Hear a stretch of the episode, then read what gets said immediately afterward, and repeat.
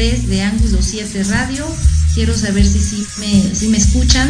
Eh, muchísimas gracias por seguir Ángulo 7 Radio. Es la emisión número 23. Recuerda que, recuerden a todos nuestros eh, amigos, amigas, que iniciamos el 16 de mayo de este año en nuestro, en nuestro décimo aniversario. Y hoy es un día muy, muy importante porque tenemos varios invitados. Eh, estamos esperando concretar con todos. Eh, básicamente, pues eh, tenemos a la exsecretaria eh, estatal de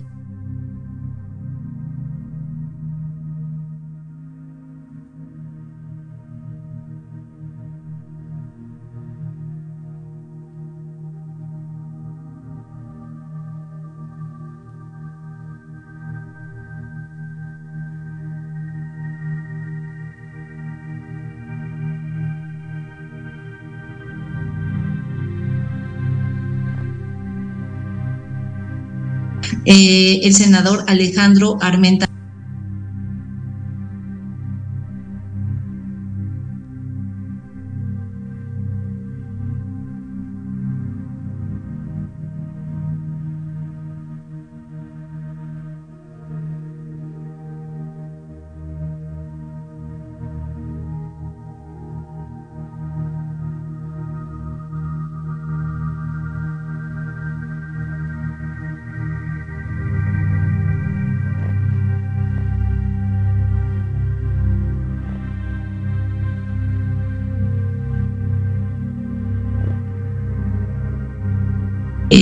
solo cuatro hombres, pues vamos a ver qué, eh, qué va a, a, suceder. En Puebla, aunque en Puebla está muy perfilado que sea hombre, pero bueno, entonces vamos a ver los resultados de las encuestas, de la encuesta, de las encuestas fueron dos, dos encuestadoras y la de Morena, dos encuestadoras espejo, que se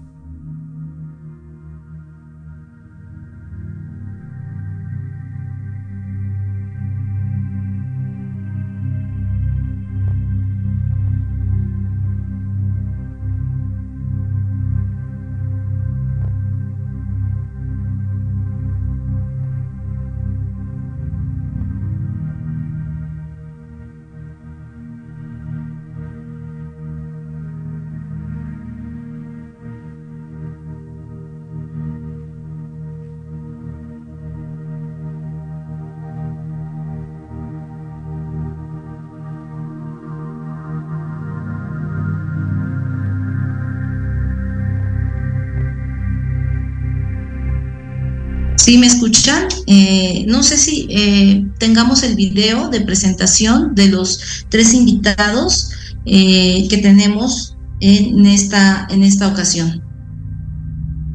Bueno, ¿podemos presentar este video? Ok, me dicen en producción que no están. bueno, voy a comentar básicamente el tema. No sé si se conectó la exsecretaria estatal de Economía, Olivia Salomón, si ya está, para que podamos iniciar con ella.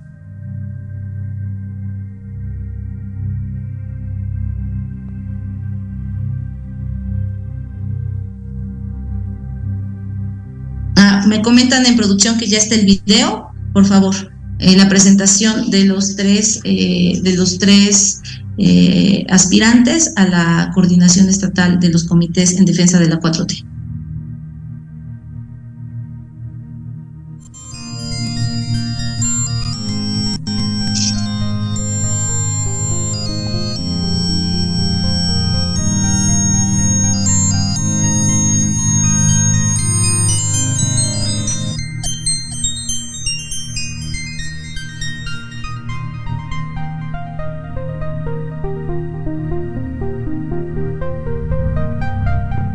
En todas nuestras redes sociales, Facebook, Twitter, Instagram, web, TikTok, YouTube, Ángulo 7 Noticias.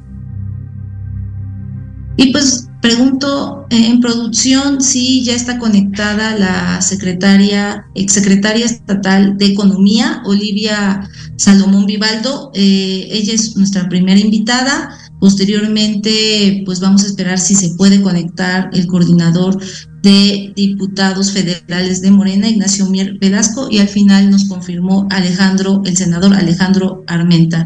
Eh, ya está conectada la exsecretaria estatal de Economía, Olivia Salomón.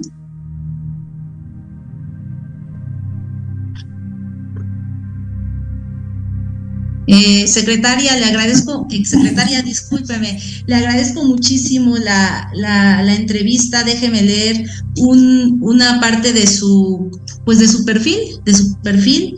Eh, usted es, eh, bueno, es egresada del Centro Escolar Niños Héroes de Chapultepec y inició pues su vida profesional después de que con un hijo de un año de edad que tenía que sacar adelante, eh, pues empezó como emprendedora, básicamente vendiendo casas y logró con, con, sus hermanas tener una de las agencias inmobiliarias más exitosas del estado y eh, pues tiene, digamos, eh, trabajan en estas en este en este en esta empresa más de 300 personas también después lo hizo una familia con el contador Rafael Moreno Valle Sánchez quien es un entusiasta promotor deportivo e ícono de la vida empresarial de Puebla.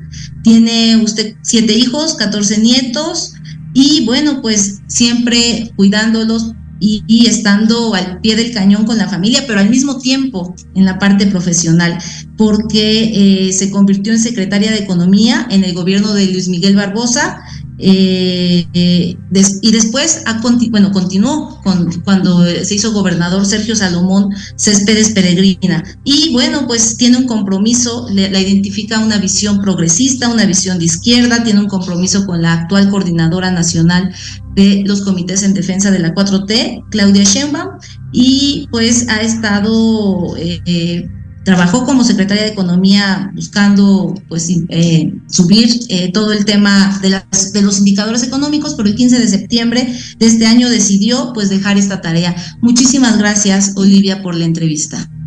Gracias, Tania. Me da mucho gusto saludarte a ti y a todo tu auditorio. Muchísimas gracias.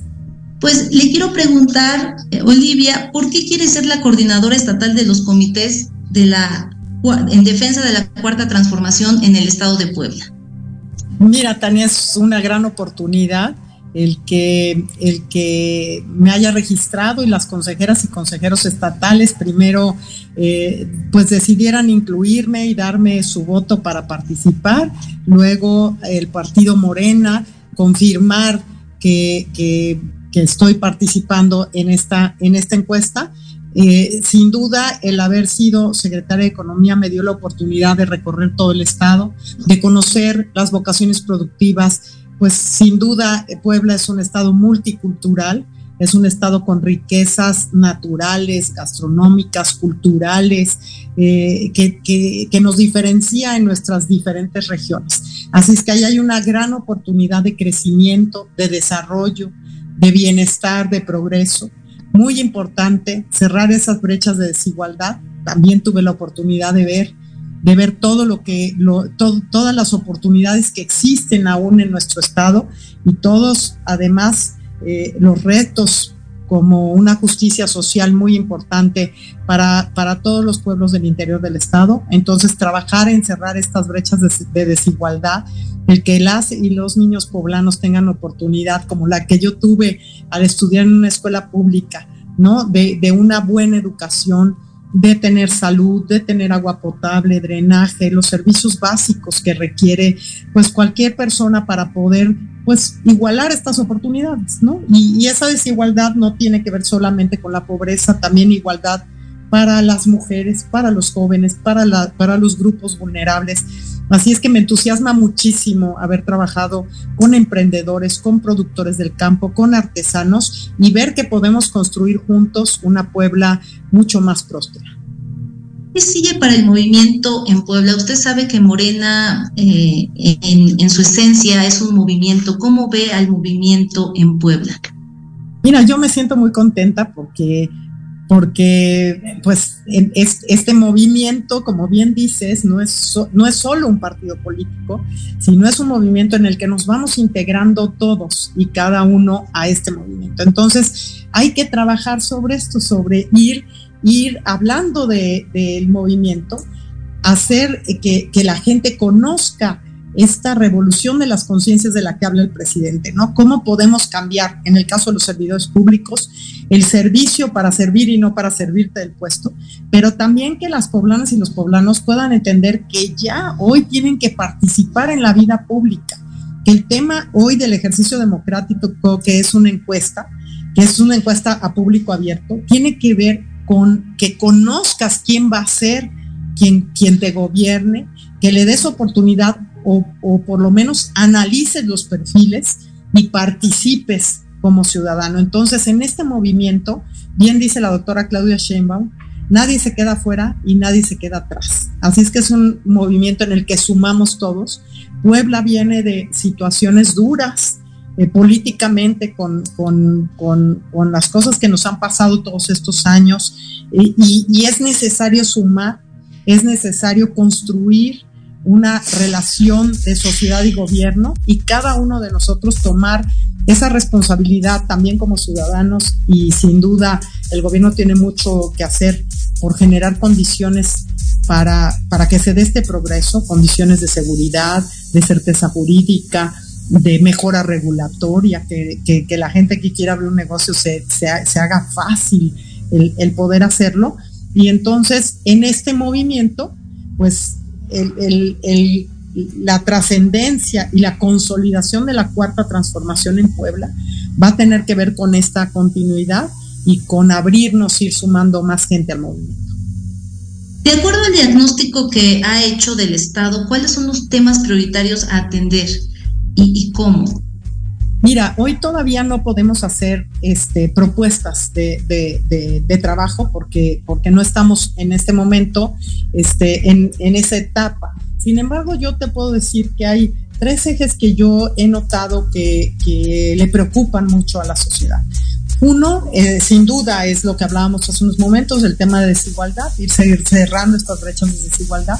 La seguridad siempre es algo que cualquier persona que tú hablas con ella es, es algo que le interesa, ¿no? Entonces, tenemos que trabajar como sociedad nuevamente en no normalizar la violencia, en reconstruir el tejido social, en entender que hay una descomposición social real y que más como mujeres, yo, tú lo sabes, Tania, que, que las mujeres no volteamos para otro lado. Cuando un hijo tiene un problema, tú lo ves y lo confrontas y vas que tienes, vas, vas por él, lo llamas y, y ves cómo vamos a salir del problema. Entonces, es momento en que confrontemos como sociedad que hay una descomposición social y que hay que trabajar juntos en el futuro de los niños y en decir, hasta aquí, ya no más, ¿no? Vamos a reconstruirnos. Y la, y, la, y la otra parte también es la desconfianza. Es decir, la sociedad ya no confía tanto en sus gobiernos, eh, difícilmente quiere escuchar un, un, tema, un tema con los gobiernos. También eso se va a permear ¿Por qué? Porque al ratito pues ya no confías en tu vecino, al rato entre familia.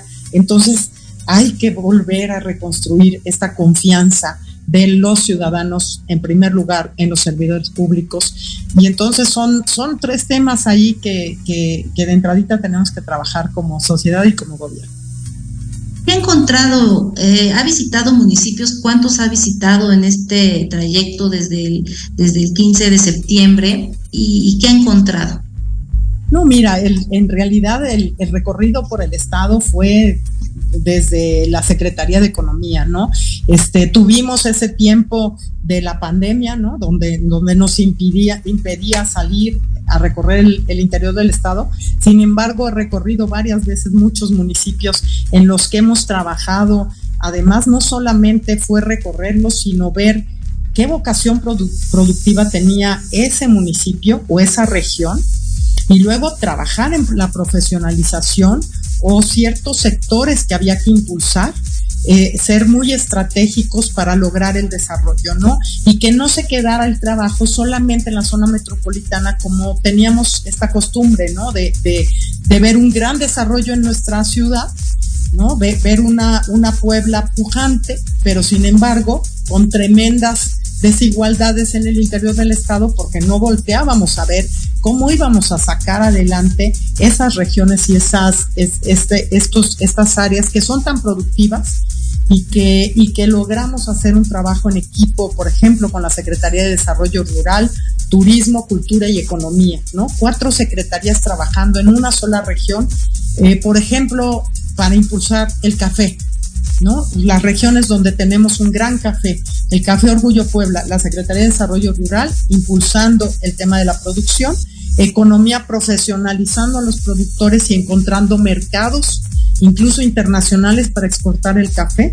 En el tema cultural, pues haciendo en esa misma región donde está el café estas rutas culturales y en turismo llevando a los turistas a vivir experiencias que ya no solamente el productor se enfoca en, la producción del café, sino también en generar alrededor de estas rutas turísticas, ¿no? Este, un, desarrollo económico también a través del turismo. Así es que, este, pues, ¿qué te puedo decir? Todas las regiones del estado eh, fueron, en, eh, cuando llegamos en 2019 teníamos una composición de 32 regiones, las hemos visitado todas y, en, y, ahora hubo otra eh, en la Secretaría de Finanzas y Planeación, otra recomposición que las, que las mueve a 22, pero en todas hay presencia. Y ahora a partir, de, digamos, de que dejó la Secretaría de Economía, ¿qué ha encontrado en estos últimos recorridos? La vemos muy activa yendo a diferentes municipios. ¿Cómo la recibe la gente? Pues muy contenta, realmente muy contenta de, es, es otra etapa como, como bien dijiste, yo dejo el cargo de la Secretaría de Economía porque aunque la, aunque la convocatoria no me obligaba a renunciar para participar en esta, en esta contienda, sin embargo, yo estoy convencida que tenemos que pues que hacer las cosas diferentes. Y entonces yo no quería simular de ninguna manera. Tenía un gran compromiso como secretaria de Economía y eso te implica el 100% de tu tiempo entregado a las funciones de la Secretaría de Economía. Entonces decidí cerrar el ciclo como Secretaria de Economía, entregar este, inversión extranjera histórica en el Estado, crecimiento y decir, cierro el ciclo y ahora volteo con la sociedad y las poblanas y los poblanos y les digo, quiero participar en esto y ahora voy a dedicar el 100% a esto. Entonces estoy feliz porque porque tengo tiempo para abrazar a la gente, para escucharla, para hablar del movimiento, para saber qué les preocupa. Porque si tú te quedas en un escritorio, ¿no? Nunca vas a entender qué es lo que la gente realmente necesita y quiere. Como mi perfil viene de ser una ciudadana, que es la primera vez que estoy en la política, pues entonces entiendes desde el tema empresarial cuando te preocupa pues pagar la renta, la luz, pagar la nómina, la gente que tiene que, trasladarse en el transporte público, en los mercados, cuando vas a los mercados muchas veces, pues son detalles como la ventilación, como una humedad, ¿no? Cosas que, que los baños, que te das cuenta que hacen tanta falta, pero solo lo ves cuando recorres el estado y vas puerta por puerta y platicas con, con las personas. Por último, Olivia, esto es parte de tu diagnóstico. Mencionabas cada región y lo que se puede hacer. Sé que, o sea, no son propuestas, pero más bien como parte del diagnóstico. Sí, sin duda, en cada, en cada una de las regiones hay posibilidades de crecimiento, de desarrollo y de generar bienestar. Está muy claro, eh, desde la Secretaría de Economía siempre tienes una unidad de análisis económico, tienes y estás acostumbrado a leer estadísticas, indicadores que, que, nos van permitiendo el, el, la siguiente fase que se va a dar en cuanto logre ser la coordinadora estatal, que pues esto será el lunes, el lunes 30 es la fecha en la que se va a dar a conocer quién va a encabezar esta coordinación. Y en ese momento estaremos listos para presentar este en el momento en el que en el que la campaña política ya formal, la precampaña y después la campaña lo permita, entonces presentaremos las propuestas. Permítame eh, solo preguntarle esto porque lo mencionó ayer el INE, Instituto Nacional Electoral, determinó que van a ser cinco mujeres y cuatro hombres los candidatos y candidatas a estas coordinaciones. Eh, ¿Cree que en Puebla pueda ser mujer o, considera que, bueno, que va, que va a ser, eh, podrían ser los perfiles, digamos, que han estado más arriba en las encuestas? Yo creo que hay muchas posibilidades de que Puebla sea mujer. Estoy convencida de que Puebla está lista para, para tener una mujer gobernadora. Es tiempo de las mujeres, yo digo ahora también es tiempo de las morenas, pero, pero sin duda, este, el, el recorrer el estado te vas dando cuenta que no solamente es que Puebla esté lista, sino me encuentro hombres y mujeres que quieren que Puebla sea gobernada por una mujer, que lo platican, que lo piden, que les entusiasma esa posibilidad. Entonces, eso estoy segura que se va a notar en la encuesta que seguramente están, están en este momento levantando en todo el estado. Así es que estoy convencida que va a ser una mujer. Y en caso, digamos, de que no fuera mujer, ¿usted se sumaría al coordinador? Mira, es un, es desde el primer momento en que yo me registré, eh, invité a mis compañeras y compañeros a sumarnos en este pacto de unidad. sin duda, en el movimiento no vale la aspiración personal, sino el propósito común y que va a hacer que continúe la transformación. Sin duda, el llevar a que la doctora Claudia Sheinbaum sea la primera mujer presidenta de la República, pues es, un, es algo que nos inspira, más nos inspira a las mujeres, ¿no? En este movimiento de si llega ella, llegamos todas. Así es que ese es un propósito realmente muy importante para mí. Yo voy a sumar desde, desde cualquier lugar al movimiento. Muchísimas gracias, Olivia. Te agradezco nuevamente la entrevista por tomarla en ángulo 7. Muchísimas gracias. Saludos a tu auditorio. Gracias, gracias. Buenas noches. Y pues es la entrevista con la con la exsecretaria de Economía Estatal. Le agradecemos muchísimo y pues vamos a un corte comercial.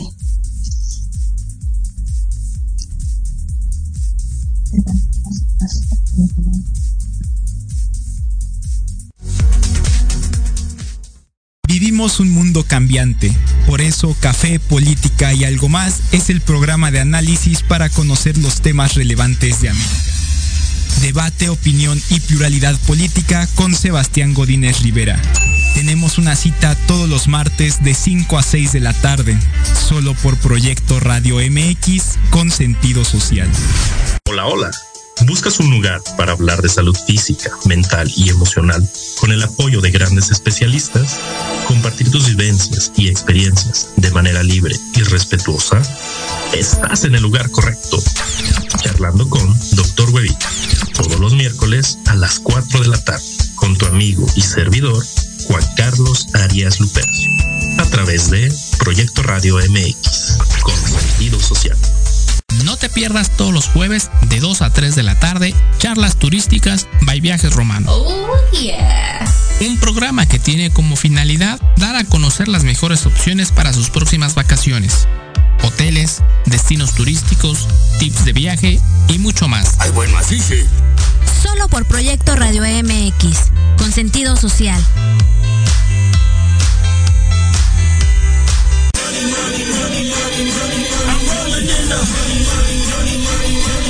Saber de marketing, estrategias comerciales y nuevas tendencias? Te espero aquí todos los viernes de 7 a 8 de la noche en Let's Talk Marketing, conducido por Héctor Montes. Hablaremos con expertos y analistas para darte prácticos y efectivos tips para tu negocio. Solo por Proyecto Radio MX, la radio con sentido social.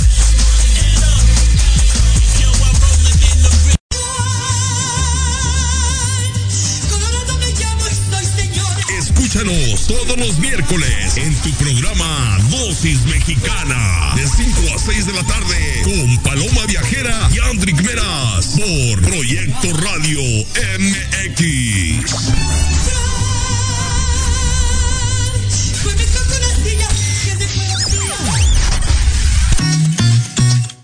Te invitamos a escuchar todos los viernes en punto de las 3 de la tarde tu programa La magia de ser mujer tendremos la presencia de grandes mujeres que nos contarán su experiencia de vida, siempre con un corazón amoroso y listo para compartir.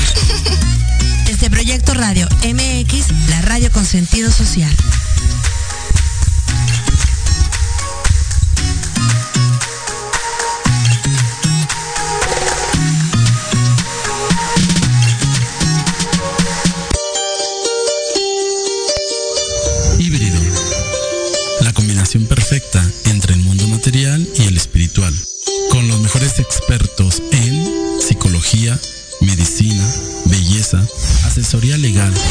Belleza, asesoría legal,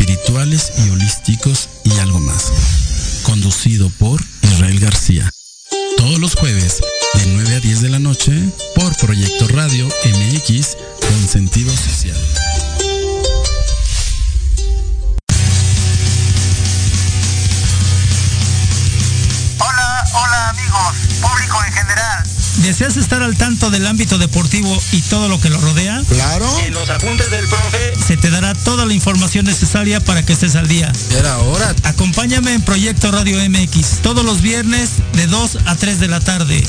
Te esperamos.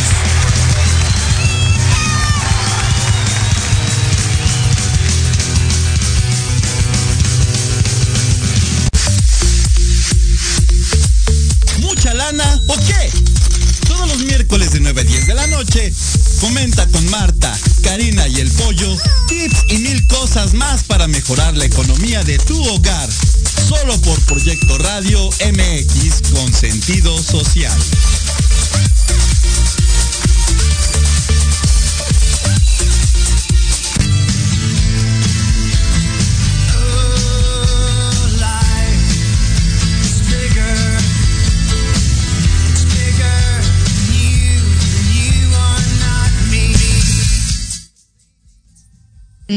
Ángulo 7 Radio. Mi nombre es Tania Damián y soy la directora editorial de este portal de noticias con sede en Puebla. Eh, bueno, pues no se pudo conectar el diputado, el coordinador de diputados federales, Ignacio Mier, ya eh, su eh, enlace de prensa en Puebla, Fernando Crisanto me lo había adelantado, es muy complicado porque la sesión de este miércoles terminó hasta hace ratito 10 para las 8 y luego tenía o tiene un evento con Gloria, Trevi por el tema de la, digamos, de castigar más severamente la trata de personas, que es un tema que ha, que ha llevado. Y bueno, eh, en unos momentos más estará el senador de la República, Alejandro Armentamier, y antes pues preparamos un video que de hecho la, la vez pasada lo habíamos lo habíamos preparado, pero no se pudo, no se pudo pasar sobre esta lucha de eh, por el agua en esta zona de la Mixteca poblana y la región de Tehuacán eh, por un grupo de campesinos que han alzado la voz eh, de, de, esta región donde hay poca agua, liderados por Carlos Rodríguez Leal y pues que han puesto la llaga o el dedo en la llaga en el sentido de las concesiones de agua, quién tiene las concesiones de agua, quién, eh, cuántas concesiones de agua, Saben, sabemos que para los campesinos está muy castigado, hay mucha, hay, hay veda, digamos, eh, no se pueden, eh, por un tema de, la misma, de los mismos acuíferos, de la disponibilidad de agua en los acuíferos, pero eh, eh, un tema que se viene arrastrando, sobre todo en, de 2000, más bien desde 1990, desde 1988 hasta 2018, eh, se privilegiaba mucho a la grande, a la gran empresa, a todo tipo, digamos, de, empresarios avícolas o grandes industriales, eh, grandes agricultores eh, o agricultores comerciales y se, eh, se, rezagó mucho al campo, el campo vivía más de temporal, ahora pues por este calentamiento global que está sucediendo, pues cada vez hay menos agua o, o la lluvia eh, no, no, no, está llegando como, como sucedía. Vamos con este video, era un video que les habíamos preparado eh, eh, la vez miércoles pasado, es muy breve, menos de un minuto, pero lo transmitimos en esta ocasión. Adelante con el video.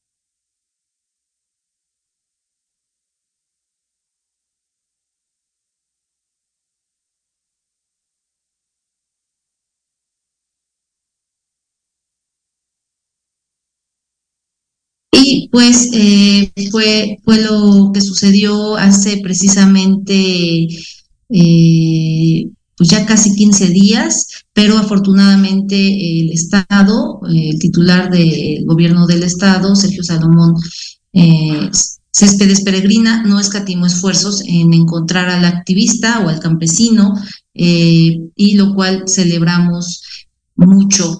Eh, posteriormente, eh, los campesinos precisamente hoy tuvieron una reunión en gobierno del Estado, eh, eh, también tuvieron una reunión con el gobierno federal para seguir tratando estos temas. Y a pregunta de ángulo 7 en la mañanera, el presidente Andrés Manuel López Obrador instruyó que se les diera sembrando vida en esta región que no tenían, solo estaba sembrando vida en la sierra, en la sierra norte, en la sierra nororiental, sierra norte, pero y un poco en, la región centro del, estado de Puebla, pero eh, eh, eh, la, a partir, digamos, ya de, de esta denuncia, se, se, están inscribiendo en Sembrando Vida, son 250 campesinos los que ya se inscribieron y se espera se duplique para el próximo año. Bueno, pues vamos a esperar si, eh, nos vamos a corte comercial para esperar si el senador Alejandro Armenta se conecta y eh, para terminar con la última entrevista en el programa. Hola, soy Yasmin Espinosa y los invito a escuchar Serendipia todos los viernes en punto de las 8 de la noche, donde podremos platicar sobre temas de salud física, mental, emocional, deporte y mucho más en compañía de grandes expertos. Solo por Proyecto Radio MX, con sentido social. Los espero todos los lunes a partir de las 7 de la noche en Victoria Ruiz Salón, donde encontrarás tips para tu cabello, tips para tu maquillaje, de la mano de grandes expertos, solo por Proyecto Radio MX con sentido social.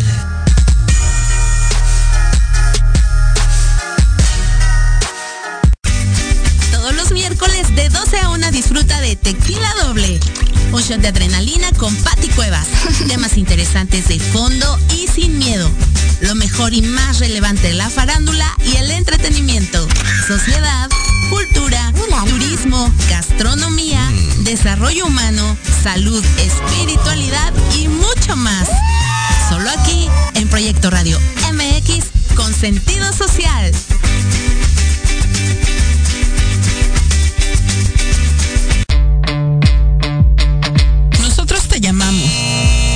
Cerró la vacante.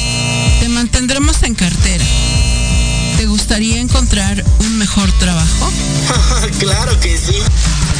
Sin chamba.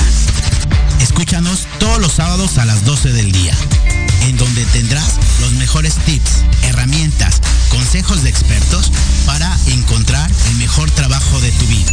Solo por Proyecto Radio MX, con sentido social.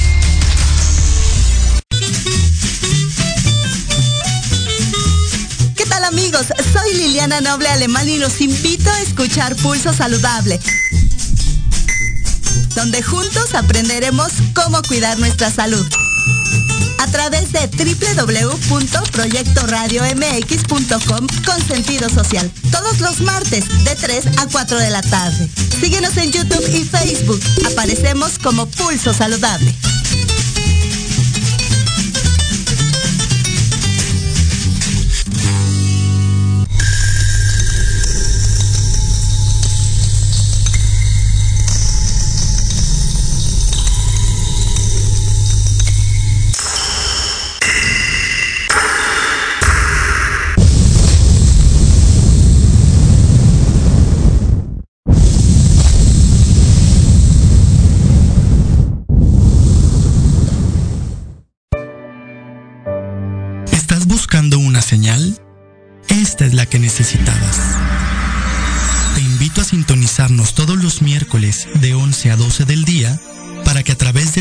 Desarrollo personal, crecimiento espiritual y medicinas alternativas vayas descubriendo tu paraíso. Por Proyecto Radio MX, con sentido social. ¿Estás buscando una señal? es la que necesitabas. Te invito a sintonizarnos todos los miércoles de 11 a 12 del día para que a través de temas de desarrollo personal, crecimiento espiritual y medicinas alternativas vayas descubriendo tu paraíso. Por Proyecto Radio MX, con sentido social. Hola, soy Jorge Huerta. Hola, soy Clara Mejía. Te invitamos a escuchar Los Ratones Viejos. Un programa donde visitaremos nuestros libros favoritos. Todos los viernes de 8 a 9 de la noche por Proyecto Radio MX con sentido social.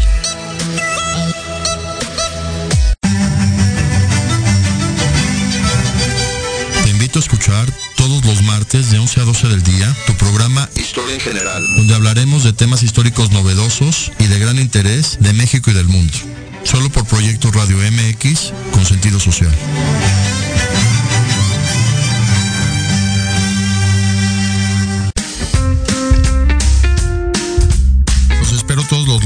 Partir de las 11 de la mañana a las notas que no se notan. Noticias importantes que no brillan, pero que en este programa las conocerán. Solo a través de Proyecto Radio MX con sentido social.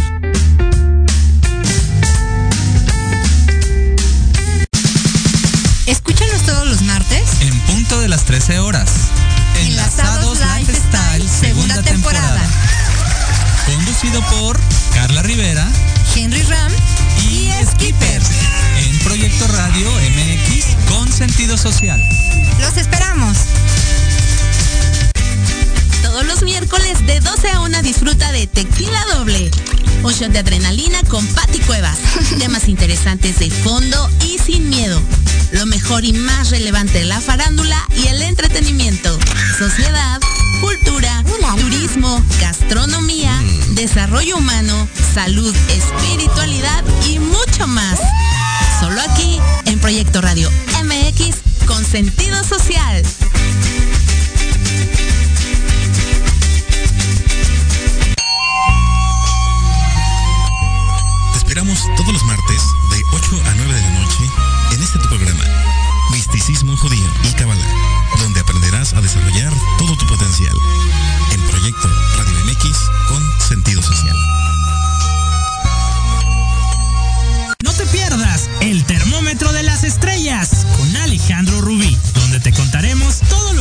Escuchar de los famosos. Con muchas exclusivas, invitados y sin pelos en la lengua. Todos los viernes de 12 a 13 horas por Proyecto Radio MX con sentido social.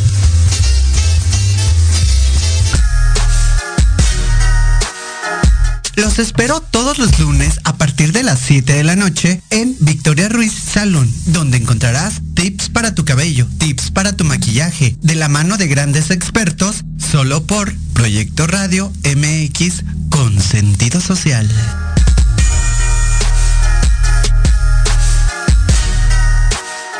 Hola, soy Yasmin Espinosa y los invito a escuchar a Serendipia. Todos los viernes en punto de las 8 de la noche, donde podremos platicar sobre temas de salud física, mental, emocional, deporte y mucho más en compañía de grandes expertos. Solo por Proyecto Radio MX, con sentido social.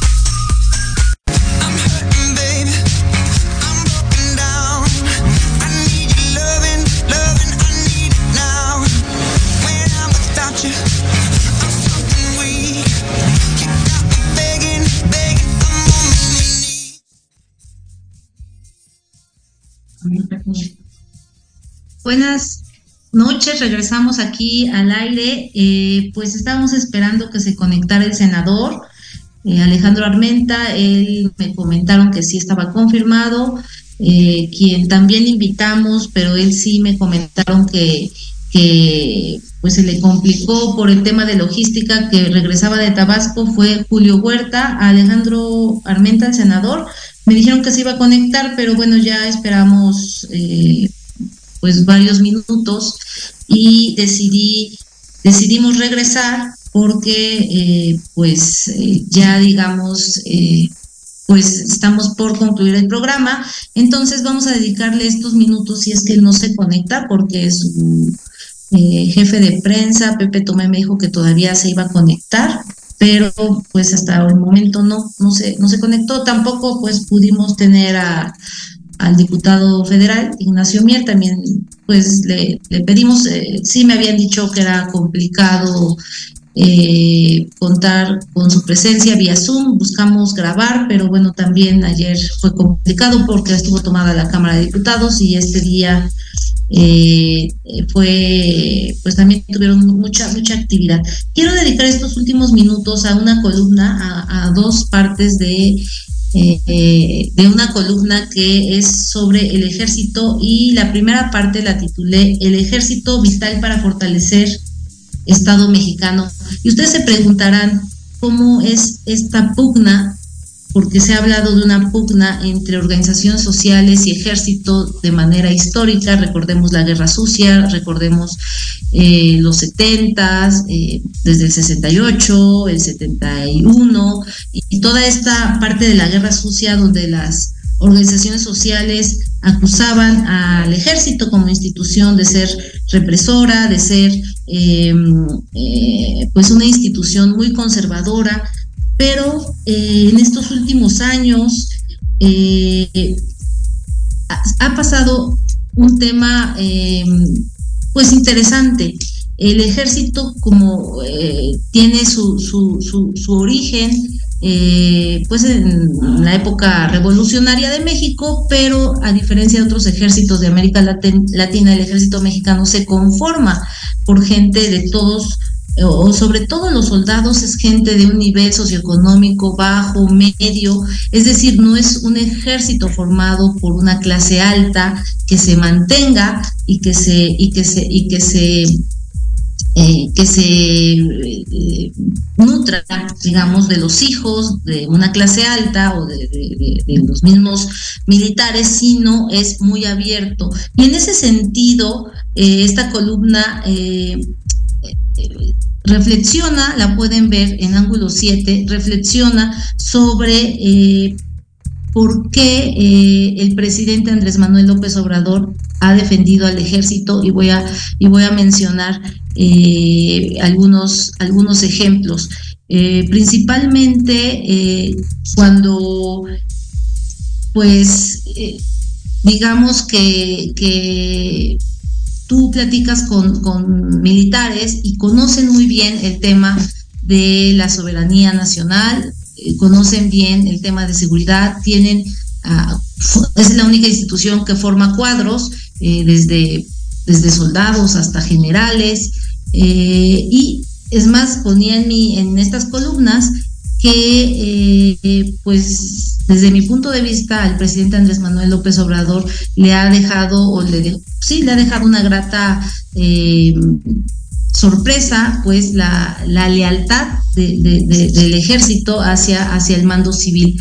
En este sentido, comentó, y, tiene que ver con, todo el tema, vamos a eh, poner bien el caso de Ayotzinapa, que eh, había o hay agencias internacionales que querían, desde, desde su hipótesis, querían o quieren eh, socavar, digamos, la, la fortaleza del ejército porque en la época de Felipe Calderón, pues quienes mandaban eran estas agencias internacionales y por supuesto, pues el gobierno de Estados Unidos, que es el gobierno más cercano a, México, aunque habría también personas que dirían no, pero sigue mandando porque el gobierno de Estados Unidos es muy fuerte, es muy, tiene, tiene mucha, pues sí, es un gobierno fuerte, es nuestro vecino, es un país grande, con poder, pero yo creo que se ha logrado mantener una independencia en la medida de lo posible. Y en este sentido, eh, ¿por qué pasa el fortalecimiento del Estado mexicano con el ejército? Es decir, no solo es el único sector que tiene que ayudar a fortalecer al Estado mexicano, pues está el sector académico, está el sector social, está el sector empresarial, está eh, el sector eh, comercial, los campesinos, pero el ejército es un una institución que, como decía, tiene la ventaja de formar desde los cuadros, desde los soldados hasta los generales, forman en todas las eh, especialidades, en toda la materia y en todas las materias y también es la institución que está más avanzada en términos tecnológicos Eh, y por eso esa fue mi primera parte, mi primera columna. Y la segunda parte de la columna, eh, pues básicamente era eh, pues seguir en estas reflexiones, es decir, hasta me dio la impresión con algunas declaraciones que dio el 18 y 19 de octubre que esta institución con este origen de cómo, cómo fue formada y que está supeditada al mando civil, eh, podría eh, ser hasta en algunos aspectos eh, confiable o más confiable que algunos líderes sociales. No las organizaciones, no me refiero a las organizaciones o a la gente, a la organización social. La organización social es fundamental para el cambio político del país. Más bien a ciertos líderes que administran el conflicto. Es decir, ¿qué es administrar el conflicto? En lugar de ayudar a que se resuelva, pues es administrarlo. ¿Por qué administrarlo? Porque en la medida que se administra, pues ganan dinero. En la medida que se resuelve, dejan de ganar dinero. Y en ese sentido, creo que al presidente Andrés Manuel López Obrador, quienes acudimos a las mañaneras, nosotros Ángulo 7 acudimos los miércoles y jueves, ha dejado entrever que en ese sentido se ha decepcionado de algunos líderes sociales, nunca ha mencionado nombres, pero ha dejado entrever sobre todo algunos que les interesa más administrar el conflicto. Y en estos líderes pueden estar diputados de Morena, pueden estar líderes eh, de alguna organización. Yo, yo no me atrevo a hablar de algún nombre porque no, o sea, no, no puedo hablar algo que no me consta, pero lo que sí veo es que el presidente sí menciona esos temas o eh, cuando se politiza o cuando a alguna pues algún líder no le interesa, como decía, resolver la problemática, sino sobre todo administrar los conflictos de manera en que pues se tenga la negociación, porque ¿qué pasa cuando administras un conflicto? Pues usas a la gente para negociar algo que te interesa a ti como político. Y entonces, en ese sentido, no te interesa resolver la problemática social, te interesa eh, pues tener ese, como que es esa moneda de cambio para negociar, eh, negociar algún tema pues político, algún puesto político, algún cargo, este, desde designación hasta eh, pues un, un, cargo por, o sea, de elección popular o, tipo plurinominal. Y bueno, pues eso es lo que yo quería comentarles. Voy a, hablar de esta, de esta parte también relevante de, eh, de, la columna, ambas columnas las pueden leer en ángulo7.com.mx. Y vamos por último a eh, revisar las, eh, los, los, temas más, más relevantes que tuvimos este día en ángulo 7. Ah, me dicen que ya está el senador, eh, ya está el senador Alejandro Armenta, pregunto en producción.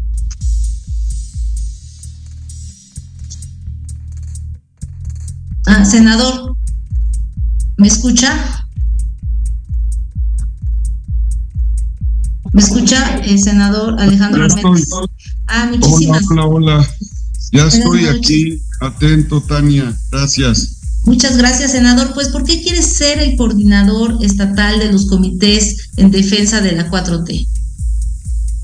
Dania, primero quiero decirte que tengo 34 años de caminar en Puebla, soy un poblano mixteco y me he formado a lo largo de mi vida en el asambleísmo. Siempre he estado atento, escuchando los sentimientos de los poblanos desde 1990 como prestador de servicio social en el ayuntamiento de, de Acachingo. Siempre he estado vinculado a la demanda social y a su solución. No es la primera vez que participo en un proceso electoral. Fui presidente municipal por plebiscito y esto me permite compartirte que esta responsabilidad que tengo hoy como senador me da la oportunidad de eh, poder reflejar en el caminar diario los sentimientos de las y los poblanos. deseo encabezar soluciones a esas necesidades, a esas inquietudes de las y los poblanos, acompañando a la doctora Claudia Sheinbaum en esta tarea. Eh, quiero participar como coordinador de la Cuarta Transformación para contribuir al triunfo de una mujer que merecemos en Puebla para eh, consolidar la Cuarta Transformación. Ese es el propósito, colaborar para que la Cuarta Transformación se consolide. Senador, la última pregunta, porque pues ya estamos cerrando. Eh, ¿Qué sigue para el movimiento en Puebla? Bueno, el día 30 de este mes se van a dar a conocer los resultados y una vez que se conozcan los resultados, se sabrá quiénes en los nueve estados de la República eh, estaremos encabezando estas coordinaciones. Nosotros tenemos la certeza de que las y los poblanos ya decidieron y tenemos que acompañar insisto, apoyaremos a la doctora Claudia Sheinbaum en esta meta de lograr dos millones de simpatías electorales. Senador, pues no sé si quiera dar un mensaje final porque ya no me están eh, diciendo que el programa está por concluir. Solamente decirle a tu audiencia que si les preguntan en la encuesta, ustedes tienen la respuesta. Democráticamente, libremente, decidan el futuro que quieren para Puebla. Nosotros estamos listos para acatar esa disposición democrática que ustedes decidan. Nos escuchamos el próximo miércoles con más noticias y opiniones sobre Puebla y México, de 8 a 9 de la noche en Ángulo 7 Radio. Síguenos en nuestras redes sociales, Twitter, arroba Ángulo 7, Facebook, Ángulo 7 Noticias.